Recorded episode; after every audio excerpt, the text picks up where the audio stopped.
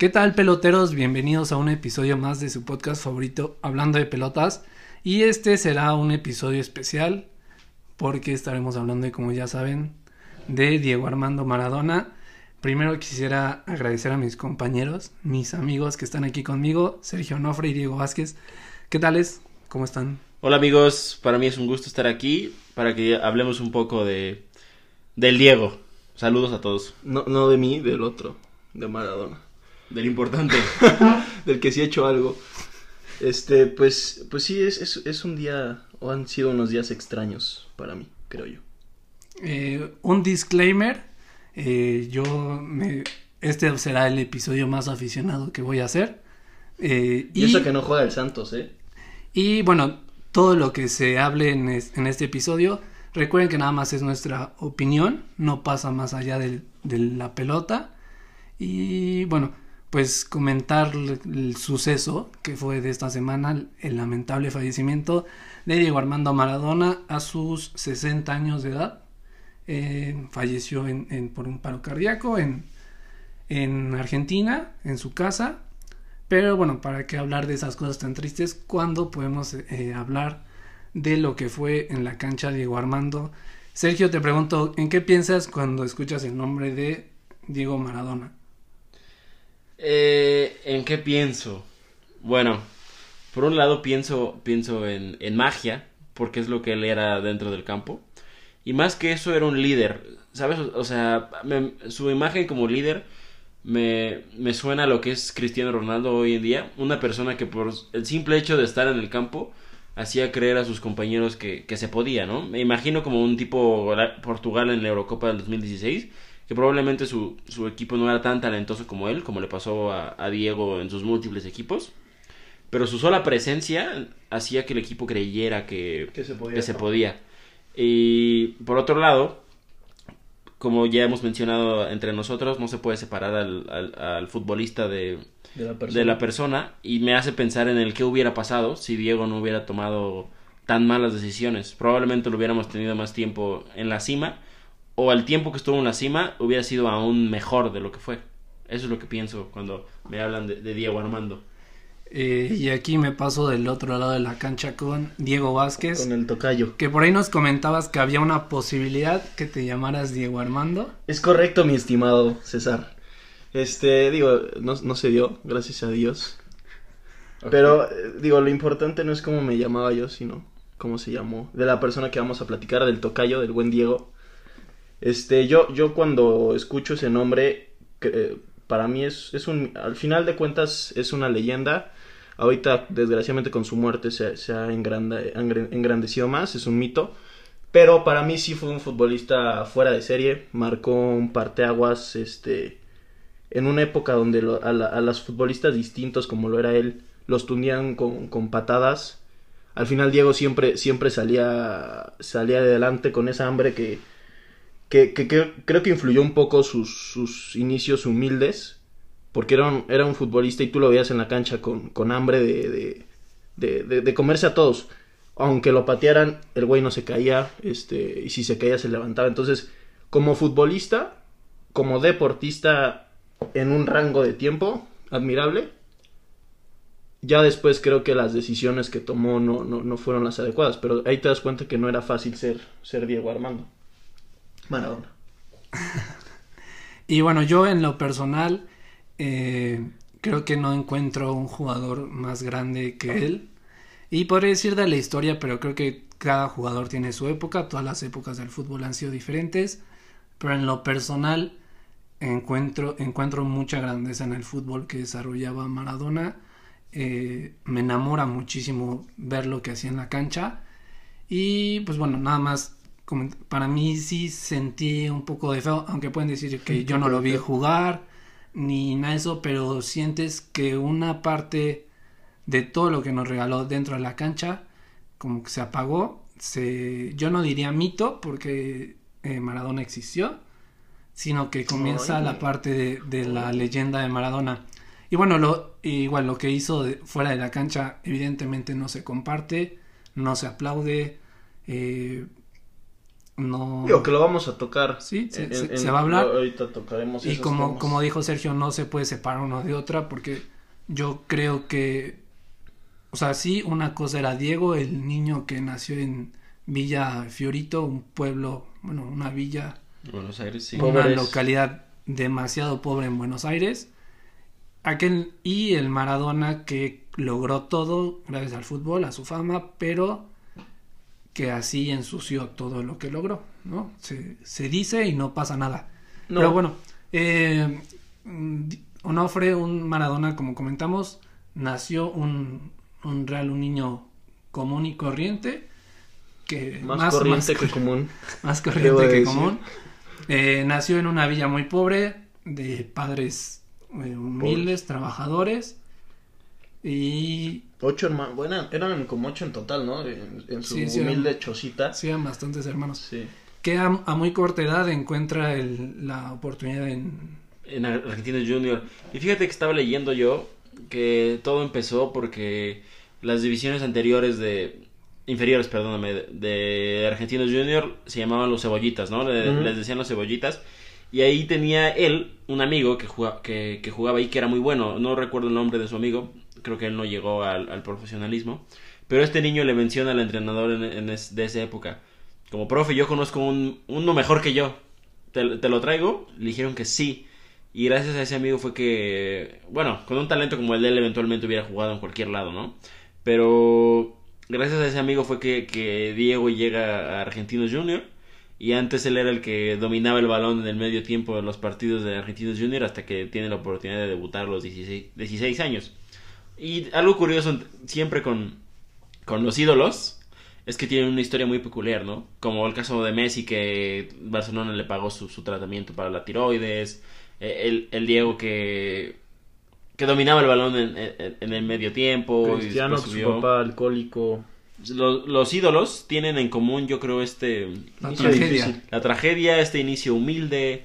Yo creo que es lo que los. Esa hambre de superarse, creo que es lo que los lleva a, a donde están, o a donde estuvieron, en este caso. Llega, después pasa por Boca Juniors. le- el pago o con el que cerraron el fichaje fue comprar una casa para todos sus familiares, o sea, una casa donde vivieran todos. Eso fue algo que todo el tiempo le agradeció su viejo al joven Diego que, que llegó a Boca Juniors. Y de Boca llega Al Barcelona. al Barcelona como en, en su momento la transferencia eh, más, más, Más cara, cara de la de la historia. fue en su momento y un paso pues entre más Turbulento. sombras que luz ¿no? en, en Barcelona turbulento. Eh, digo, es que al final, desgraciadamente, Diego empezó con la indisciplina y con la parte polémica desde temprana edad. Desde que llegó al fútbol europeo con el Barcelona, tuvo situaciones poco profesionales, si, si, si quieres decirlo así, como una pelea en el que, eso sí, ni mi mismísimo Conor McGregor da un rollazo como el que dio este güey. Y, o sea, de ahí a la MMA sin pedos. Pero- Grande en múltiples pero con la zurda con la zurda Con la única pata que tenía. Sí, él, lo único que usaba.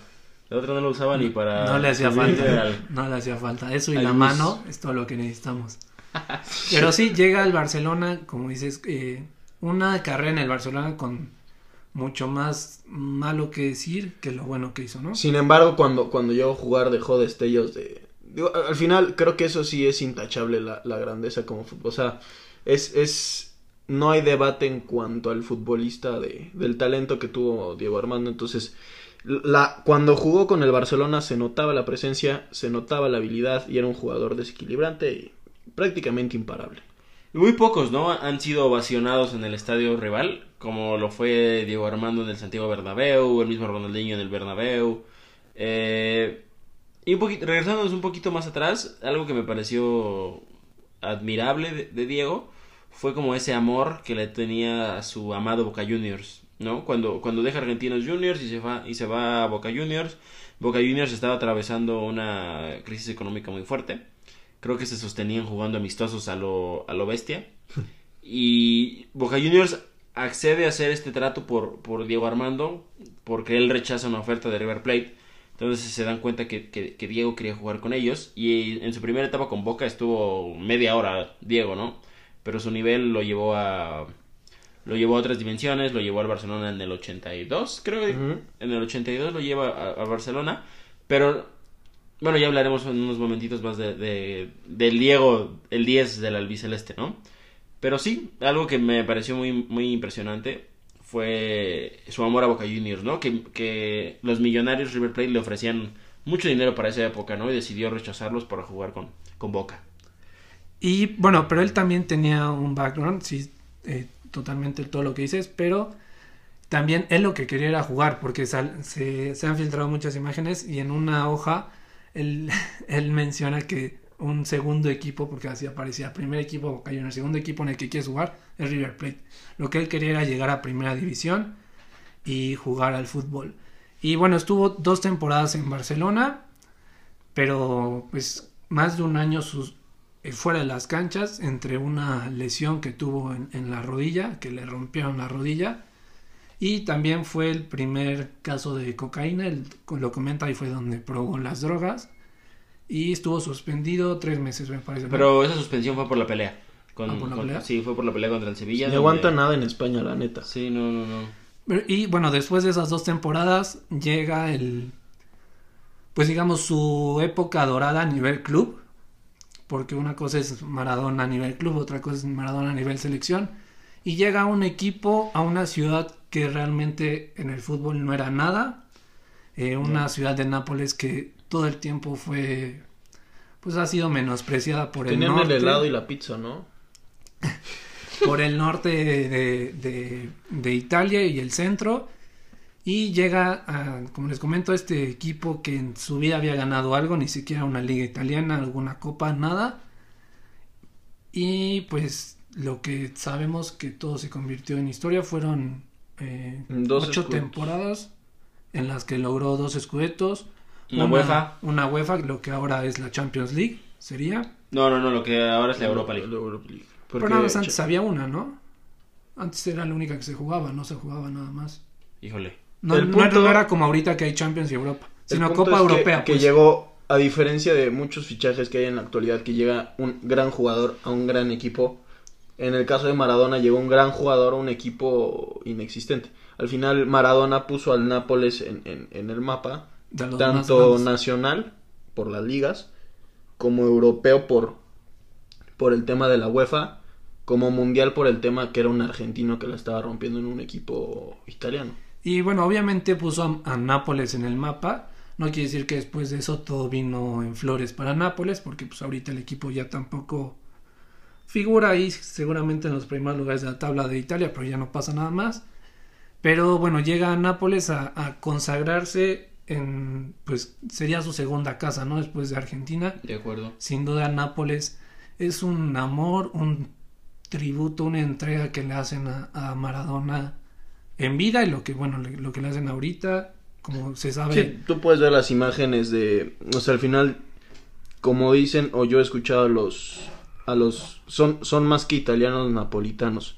Y al final Diego era la descripción de, o era el ídolo, el héroe para todos ellos. Entonces, tú mencionas a Diego Armando en, en, en, Nápoles y estás mencionando a una deidad con el perdón y la, y la similitud con eso, digo, yo no la comparto, pero para ellos es la deidad o la presencia de una deidad entre nosotros, porque al final es, es magnificar el deporte como algo más allá, pero al final de cuentas Diego a ellos en el deporte que les gusta les dio todo. Pero yo creo que también me- lo que estás mencionando de la deidad se junta, ¿no? Con que Diego nació en un país golpeado por la dictadura que vivían en esos momentos, La ¿no? guerra. La dictadura militar, que bueno, dicen que en el 78 Argentina ganó, bueno, ese es otro tema, ¿no? Pero dicen que era la dictadura muy fuerte, que el pueblo estaba muy, este, muy censurado y que la dictadura tuvo mucho que ver para que el mundial se organizara ahí y para que Argentina se levantara con la copa, ¿no? Eso es algo que se, que, se menciona. Y Nápoles, como tú mencionas, es una ciudad muy golpeada por los estigmas o por la propia discriminación que vivía en el, en el, en el país.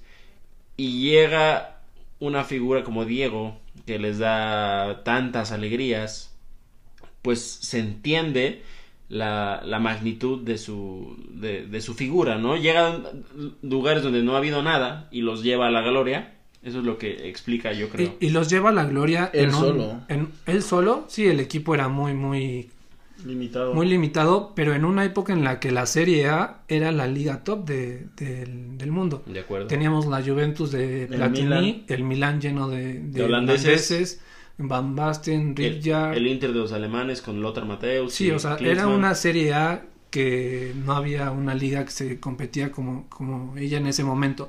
Sí logra dos escudetos, dos ligas en, en ocho años, me parece. Sí, Sí, del ocho- ocho 87 años. al 92 estuvo ahí, no. No, del 84. 84 al 92, ya la- después de Italia 90 ya fue un poco trompicado, pero lo que mencionas, Diego, en Nápoles existe esta figura de San Gennaro, que es como ellos le llaman el patrón de la ciudad, pero los napolitanos dicen primo Maradona, dopo San Gennaro, primero Maradona, luego, luego San Gennaro. Realmente, aun como tú dices, no, no se compara, pero es, lo ven como una deidad.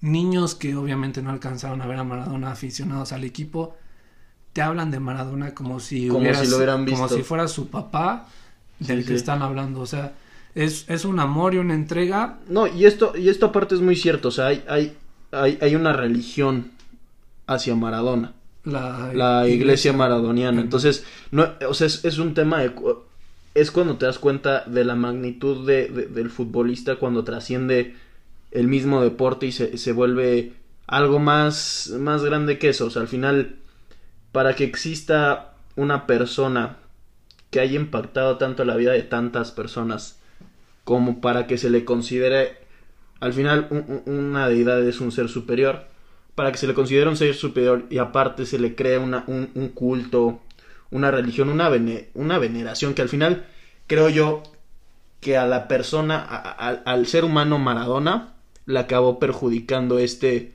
Tanto el que, amor. el que lo idolatraran tanto, el que lo creyeran superior, el que lo consideraran perfecto o el que lo consideraran que era una persona que podía hacer lo que quisiera sin que tuviera consecuencias.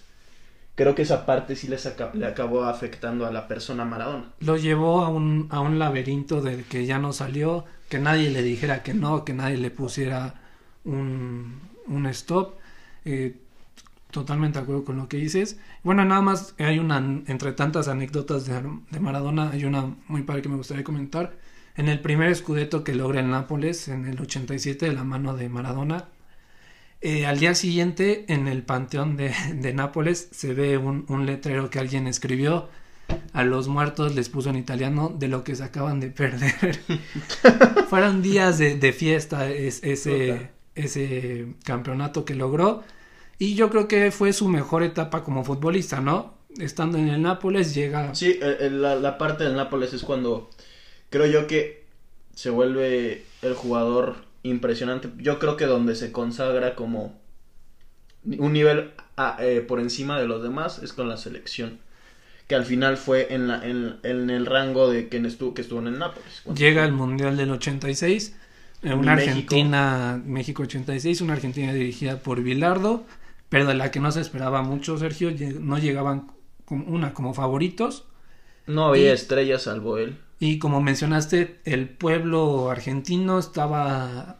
eh, Había temas extracancha Ay. políticos sumamente importantes. Acababan, me parece que. políticos haber bélicos. una, una de Un sufrir una guerra, había una una guerra. situación muy delicada en cuanto a a la política y la situación de la sociedad país. argentina. Sí, y, y algo que sí me gustaría mencionar, que, que ya les había dicho, creo que, como, como ya dijimos aquí, Diego sale como figura a partir del Mundial de 1986, ¿no?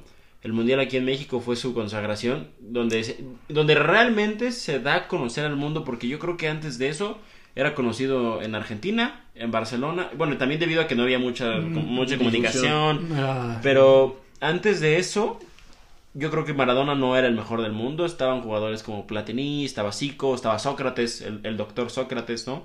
ya en sus últimas, pero. Pero Es- todavía, pero eran Llegaba. los grandes, ¿no? Por ejemplo, Platini que llevó a, a- a Francia. Francia a la final de la Euro del 84. los alemanes, los holandeses, o sea, calidad total. Eso, eso es lo que quiero mencionar, ¿no? Que, que realmente podemos decir que el Mundial del 86 fue un parteaguas para la carrera de Diego, porque en su debut en el, fue en el 77, 78, no fue a- al Mundial del 78. Fue como banca con Menotti, pero no jugó ningún minuto.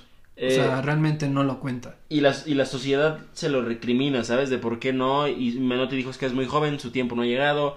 Después viene eh, España 82, donde se hace expulsar en, en, el partido de eliminatoria contra, contra Brasil y la selección argentina se va, eh, eh, perdiendo 3-1.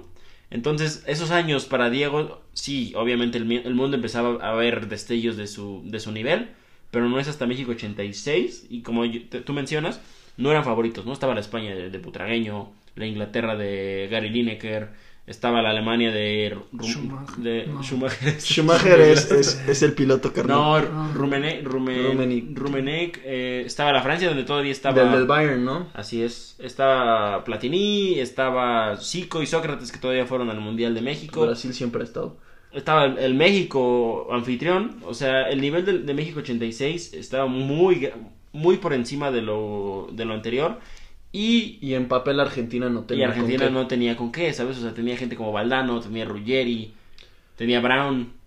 Que, Pero eh, Ruggeri defensa, Sí, sí, sí. Valdano un poeta, pero... Básicamente era Maradona y 10 Y- más. y 22 más. Y de ahí nace la frase de la pelota siempre al 10.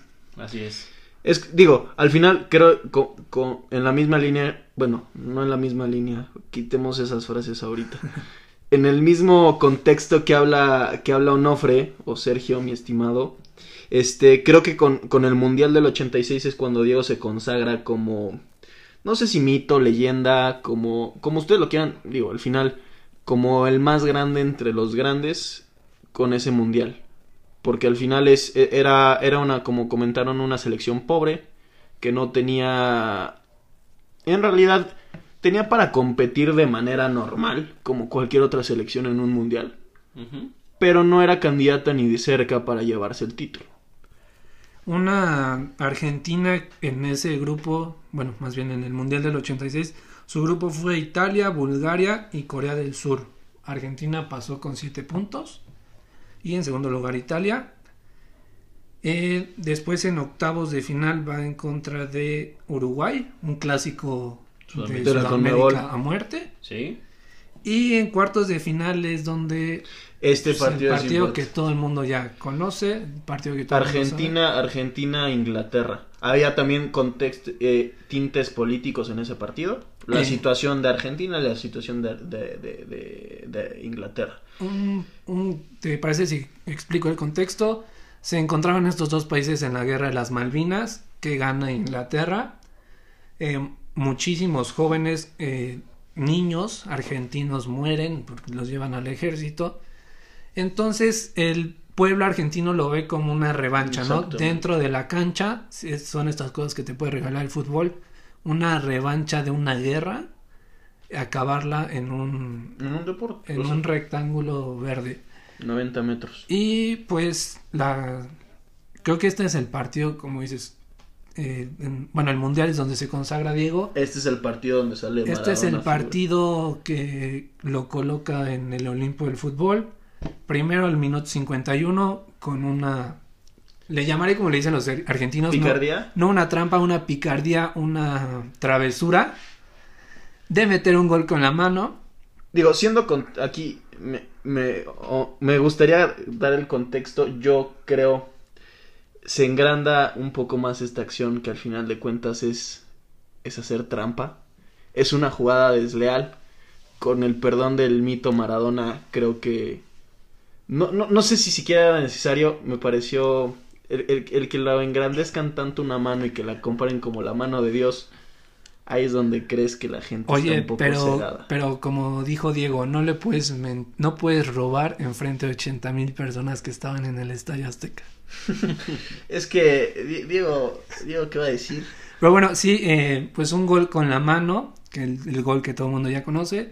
La famosísima mano de Dios. Digamos, de la trampa en cuatro minutos A la pasa a la, gloria. a la genialidad, Sergio, con, para mí, en lo personal, el mejor El gol gol en la siglo. historia del fútbol. No solamente del siglo, en la historia del fútbol, por todo el contexto que tiene el, el partido. O sea, mundial, que Argentina salió campeón, eh, contexto en Argentina, bla, bla, bla. Y el gol es de otro planeta, un barrilete cósmico, diría Víctor Hugo González. Eh, sí, sí, sí, sí, fue un golazo, ¿no? Un golazo de un adelantado su época contra un equipo muy serio como lo era el inglés, ¿no? Con, como les comenté con Gary Lineker, también estaba Barnes, el portero Peter Shilton, que es el último gran portero que, que, que, ha, dado, que ha dado Inglaterra, el sucesor de, de Gordon Banks. Y me parece un golazo, sin, con todas las palabras, ¿no? Sobre todo también un golazo como muy acorde a la, a la época. Lo, hemos visto y visto y la manera en la que se va de los defensores ingleses con esa facilidad me, me parece un gol fuera de serie, ¿no? Y como bien comentamos, fue lo que marcó a, Diego Armando y a partir de ahí fue para arriba, ¿no? Ganan las, las semifinales contra la Bélgica de, de, de Sifo que era otro jugador también muy, muy interesante de esa, de esa época. Y gana Argentina, ¿no? Fácil. Eh, Diego Armando lleva el equipo a la gran final. Aparte es importante, en cuanto a datos, eh, Diego participó en la mayoría, si no es que en todos los goles, ya sea marcando o dando la asistencia, para que al final, es por eso que se le da tanto, si no es que todo el mérito de, de ese título a, a Maradona, porque al final, sin él, Argentina no hubiera no, no, hubiera, no hubiera hecho nada. Fue balón de oro en ese año. Bueno, creo que el balón de oro cuando es, la Copa del Mundo es lo de menos.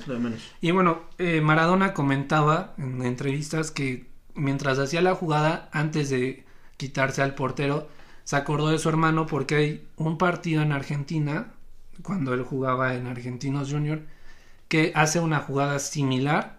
El portero sale, él trata de buscar el segundo palo y la falla y entonces llegó, llegó a su casa y su hermano lo único que le dice es, ¿por qué no, te, por qué no gambeteaste al portero? Es lo que menciona es de que se acordó de su hermano mientras estaba quitando a todos los ingleses. Eh, es meterle más, más, más poesía romance, al arte, ¿no? Y luego se enfrentan en la final a Alemania. Eh, un marcador de 3 a 2. A la Alemania este, comunista. Que era estaba, estaba, sí, estaba todavía el tema de, del muro, de Berlín. Y bueno, iba ganando Argentina 2 a 0. Por ahí en los últimos 20 minutos les meten dos goles a balón parado. De hecho, se habla de que Carlos Vilardo, al llegar al vestuario, en lugar de celebrar como todos los jugadores, lo único que dijo es de que cómo eran capaces de, de que les hubieran metido dos goles a táctica fija, si tanto le entrenaban. Y se define el partido con un gol de Burruchaga eh, ya por acabar el juego, a pase de Maradona, se va por toda la banda derecha y la clava. Y así Maradona logra el, pues, el campeonato, el título tan ansiado que tanto alaban los argentinos, que fue la, la Copa del Mundo. Y pues creo que eso hace mágico el, Aparte era capitán, ¿no? Te, das cuenta ahí como de los galones del, del, futbolista, porque al final estaba en una situación complicada, tanto en el partido de Inglaterra como con Bélgica, como con Alemania, en situaciones ya de un error es te mandan a casa. Entonces, ahí, ahí es cuando los verdaderos, o en mi, en mi forma de, de, ver, es cuando los jugadores se hacen grandes. Podrán tener todo el talento del mundo, podrán ser los mejores en su, en su momento, pero la diferencia entre un jugador grande y un jugador del montón es ese tipo de partidos que son de máxima presión, de máxima tensión, en el que el jugador al final saca pecho, porque fue lo, Maradona fue lo que hizo, se, se, se, puso el, equipo, a la, no solo una selección, sino al país entero en la espalda y, consiguió el objetivo que, que, que, pocos le daban como probable. Se dice que cualquier equipo en ese mundial hubiera ganado si Maradona hubiera estado en su equipo. ¿Estamos de acuerdo? Estamos totalmente de acuerdo. 100% ese mundial fue de Maradona y por Maradona y para Maradona. Y como dice Sergio, o sea, Maradona era un jugador que banqueaba al equipo totalmente. O sea, si el lateral izquierdo en su momento estaba pasando un muy mal momento futbolístico, Maradona salía con el reportero y decía que él era el mejor jugador del mundo, el lateral, que probablemente era muy malo, y el jugador se la creía. Entonces, ayudaba al equipo. Creo, no sé, no sé ustedes qué piensen, pero Maradona de los últimos con el fútbol que vivimos actualmente, con que en lo personal se busca más como en un logro a nivel club, eh, equipo y un logro individual.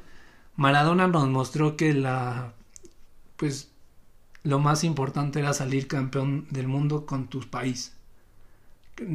ubico muy pocos jugadores ahorita, a lo mejor Zidane, que ha sido campeón con Francia, que por su selección, más que por la eh, gloria individual o en un club, el, buscan todo por salir campeón con, con, su país y Maradona así lo demostró todo el tiempo que jugó en Argentina.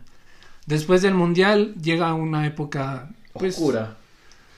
Eh, eh, eh, oscura unos bueno, de luz unos años, gana otro escudeto en, en Nápoles, llega el Mundial de Italia 90, em, pierden la final en contra de Alemania, se repite la final, en una semifinal bastante, creo que ahí es donde se marca el, el, el fin de una era, el fin de la relación entre Maradona y los italianos la, la, semifinal se jugaba en el Estadio San Paolo de Nápoles, una semifinal entre Italia y Argentina.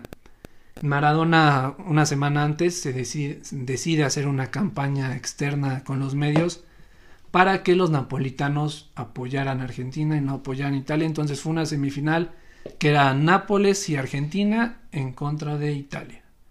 Y bueno, eh, la, eh, la, la, semifinal la ganan los argentinos en penales.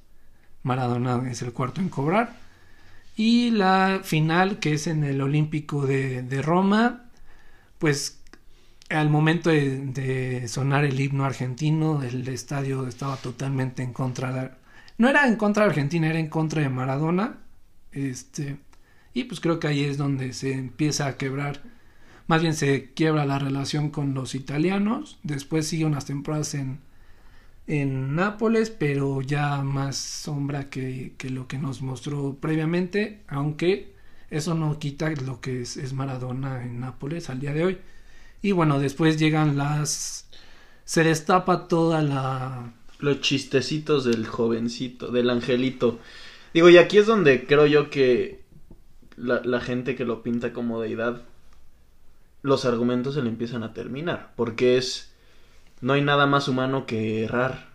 Y vaya que el Diego no se cansó de cagarla. Con el perdón de las damas.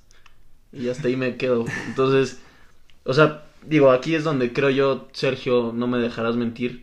Aquí es donde desgraciadamente sale lo, lo, lo peor, lo peor, o la peor imagen, la peor figura de, Diego. Y al final yo creo que es parte de lo que, de lo que hizo que se, que se fuera tan pronto. Se, se acaba el sueño, ¿no, Sergio? Creo que estabas esperando este momento, pero... Yo mucho, pues, mucho, mucho, romanticismo. Es, es, algo, esperando. es algo que todo el mundo sabe. No todos, pero a ver, ilumínanos, Sergio. No, bueno, yo estaba esperando ya hablar de, de, la parte oscura de Maradona, porque sí, fue muy bueno, sí llevó a Argentina y a, y a, Nápoles a lugares que no habían conocido, bueno, sí, Argentina campeón del 78, ¿no? Pero el momento en el que Diego permite que, que las drogas, los excesos eh, guíen su, su vida, ¿no? Porque fue en Nápoles su primera suspensión por, por droga, en el 91 fue que, que lo suspenden por tres meses y es algo impresionante, ¿no? Como, es un dios, bueno, como es como un dios en Argentina y en, y en Nápoles y la gente le aplaude todo y Diego, gracias por ser como eres y Diego, el mejor del mundo, Diego, sí a todo. Y como su mismo ex compañero Valdano comenta, creo que Diego fue víctima de, de todos aquellos que siempre le dijeron que sí y nunca, y nunca supieron decirle que no, ¿no? Diego fue fue también víctima, pues también víctima de las circunstancias, ¿no? Cuando eres tan pobre y llegas a la cima y tienes tanto dinero y tienes malas influencias, eso te lleva te lleva a malos caminos, ¿no? Después Diego empieza a deambular por, por otros este por otros equipos, ¿no? Juega juega en 1994 con su con su selección, pero Diego empieza a decaer, ¿no? Las drogas, el alcohol lo empiezan a consumir, entonces algo con lo que sí yo no estaré de acuerdo. Jamás. Jamás es con la forma en la que se le... en que la gente le aplaude todo y como que pone de un lado todo lo que hizo, ¿no? Porque... Que al Diego siempre, como dirían los argentinos, al Diego se le perdona todo. Creo que no debería ser. No, a mí tampoco. Así. Lo, lo, que dicen los argentinos es, no me importa lo que hayas hecho con tu vida, sino lo que le diste a la mía. Esa es la frase. Muy, muy romántica. Eh, muy cegada, final, una frase muy cegada. Al final de cuentas, creo yo, que hay una parte de razón en todas estas, en, en todas estas situaciones creo que no lo, no lo explica mejor alguien como, como Valdano, un, un poeta, eh, más allá del deporte, un, un- un letrado impresionante. Este, que, que- dice al final, dice, no, no, no van a encontrar un solo reproche porque el futbolista no tenía defectos. Creo que estamos todos de acuerdo que era un futbolista intachable. Como futbolista era impresionante. Pero el hombre fue, fue una víctima de quién, de mí o de usted, por ejemplo, que seguramente en algún momento lo, elogia- lo elogiamos sin piedad. Aquí el tema es ese, el engrandecer tanto a la figura de un hombre que, al- que lo haces lo haces creer que es de entrada para los argentinos era inmortal. Cosa que vimos que pues, no es así. O sea, sorpresiva la muerte no es. Era un Diego que ya estaba muy dañado. Crónica de una muerte anunciada desde hace... o se sea, esperaba. en Cuba, en Costa del Este, lo revivieron. Este, no solamente son las drogas, o sea, hay temas de violencia Familiar. violencia a mujeres, este, Digo, aquí con- drogas, eh, eh, una política izquierdista, no estoy diciendo que, que la política, o sea, los izquierdistas estén mal, sino que Era- muy una- contradictorio, apoyaba dictadores, eh, Como persona creo que Diego fue una eh, persona de- deleznable. En lo personal no comparto en lo absoluto con él. De hecho, en cuanto yo me fui enterando a lo largo del tiempo de, de situaciones que hacía, decía, eh, creía eh, Diego, el valor como futbolista yo le fui perdiendo tanta admiración que le tenía. Para mí empezó a, a- a- a- quitarle méritos el tema del futbolista por el tema extracancha, porque como se dijo, no, no puedes separar y al final de cuentas el- el- el- un futbolista tiene que ser profesional, te están pagando, te están pagando por hacer eso. Entonces, si comparas con otros futbolistas grandes a, a- a Diego Armando, como un Messi, como un Cristiano, como un Zidane, como un Pelé, esos futbolistas sí son gente que tú podrías acercarle a un niño y decir, ¿sabes qué? Tu sueño es, el- es ser futbolista, sé como ellos. Desgraciadamente, Diego Armando no es ejemplo de nadie y de nada. fuera de la cancha totalmente no. Es algo de lo que de lo que yo men- lo que yo menciono. No podemos separar una de la otra, ¿no? Y como dice Diego, para mí en el momento en el que Diego cruza ciertas líneas, literal, para mí en el momento en el que Diego cruza ciertas líneas como el abuso de las mujeres, No, no el- las se las, se las, se las inhalaba. ¿no? Bueno, para, para Diego la línea era un punto. O sea, pa- para, para Diego Armando... Suspensivo porque seguía. Sí, Para sí, Diego sí. la línea le causaba babeo. O sea, en este programa estamos totalmente en contra de- del abuso y la violencia contra la mujer. Y Diego Armando lo practicaba con singular alegría. Hay videos de Diego golpeando a su ex esposa. Sí. Eh, hay fotos de Diego Armando con, con menores de edad. Eh, Diego era una fichita, ¿sabes? Diego en verdad, en verdad, en verdad, en verdad hizo cosas deleznables, ¿no? Y la forma en la que lo veneran en tantos lugares y como es un dios y eso... Sí, sí, sí. Conmigo no va. Conmigo no va, no comparto eso. Entonces, para mí, Diego, un genio dentro de la cancha. Pero para mí mancha totalmente su legado, todo lo que hizo fuera de ella. Por mucho que diga que la pelota no se mancha, creo que la pelota es Él la el vehículo exacto. Sí, para mí, para mí Diego Armando manchó la pelota.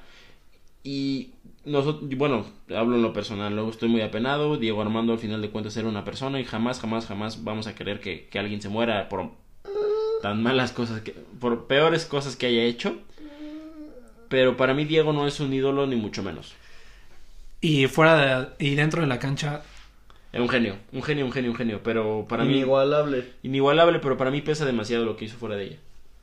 Correcto. tú, Diego, esa, ¿te quedas con esa reflexión? Yo sí, yo sí. Para mí Diego fue un genio dentro de la cancha, pero lo que hizo fuera de ella mancha totalmente su legado y no podemos idolatrarlo de la forma en la que se le está idolatrando. Creo yo que todo el, respeto que se, que se le está brindando por la parte de- de- del deporte, no solo del fútbol, eh, está teniendo un impacto impresionante.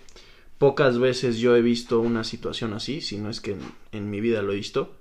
El impacto social, deporte a nivel eh, tanto del país Argentina, de la Argentina, como de, a nivel mundial. Yo sí, esa parte me impresiona mucho.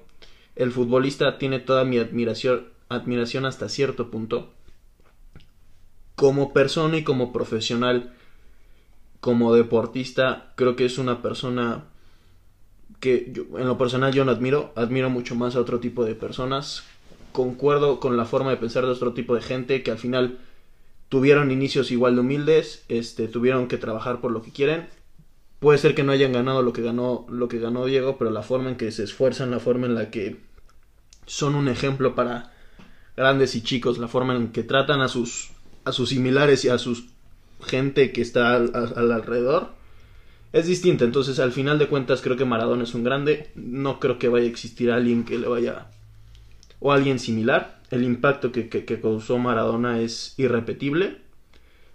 Creo yo que desgraciadamente el tema extracancha afectó. tan afectó demasiado que la carrera de Maradona fue corta comparado con lo que pudo haber durado. Creo que el tema de las adicciones y de la droga nos quitó el privilegio de poderlo disfrutar bastante tiempo más. Entonces al final la pelota se manchó. Maradona fue un grande, pero fue humano, creo yo. Ok, muy bonita tu reflexión. Y bueno, eh, antes de, terminar el episodio, eh, yo igual quisiera sumar mi, mi reflexión que, que, tengo aquí escrita. Pero totalmente de acuerdo con ustedes amigos, obviamente no se hay afición que está cegada y le aplaude lo que sea, le perdona lo que sea. Ay, no sé quién se me figura.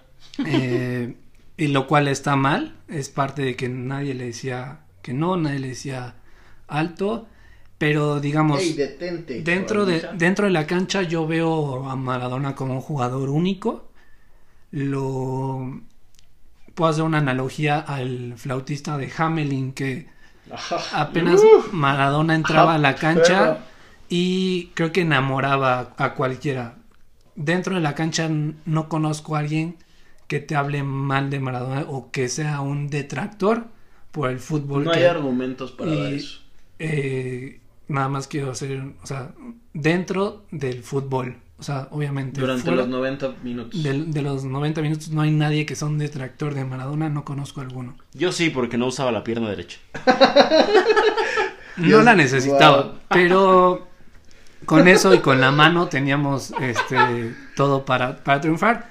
Eh, repito, esto dentro de la cancha. Y bueno, antes de terminar, nada más quizás dejar una, una reflexión. ¿Qué hice desde mi más sentido? ¿Me vas a llorar? Si me vas a llorar, por favor, no lo digas. Eh, sensible. Desde mi más sentido corazón y amor al fútbol. Este. Y bueno, yo creo que un ídolo vive de la devoción de la gente. Un dios es creado a partir de la fe de aquellos mortales que creen en él. Diego cumple con estas características y el partido contra los ingleses en el 86 pues el retrato de su vida. La mano de Dios y el gol del siglo, cuatro minutos de diferencia entre ambas acciones. Del engaño pasó a lo sublime, de la picardía a lo artístico, de lo reprobable por muchos a la genialidad. Así fue la vida del Diego fuera y dentro de la cancha. Parecía imposible separar al pequeño Diego, aquel niño de Villa Fiorito que nació con un don único y amor incondicional por la pelota al Maradona aquel que como persona se equivocó y pagó.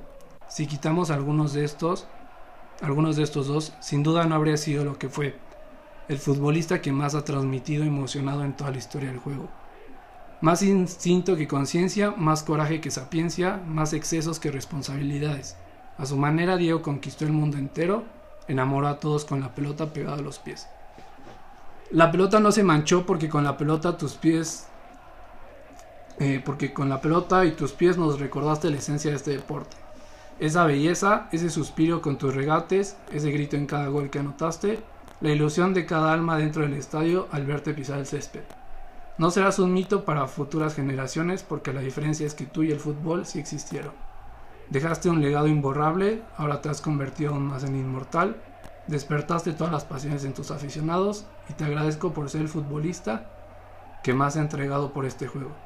Descansa en paz, Diego. Descansa en paz, genio del fútbol mundial.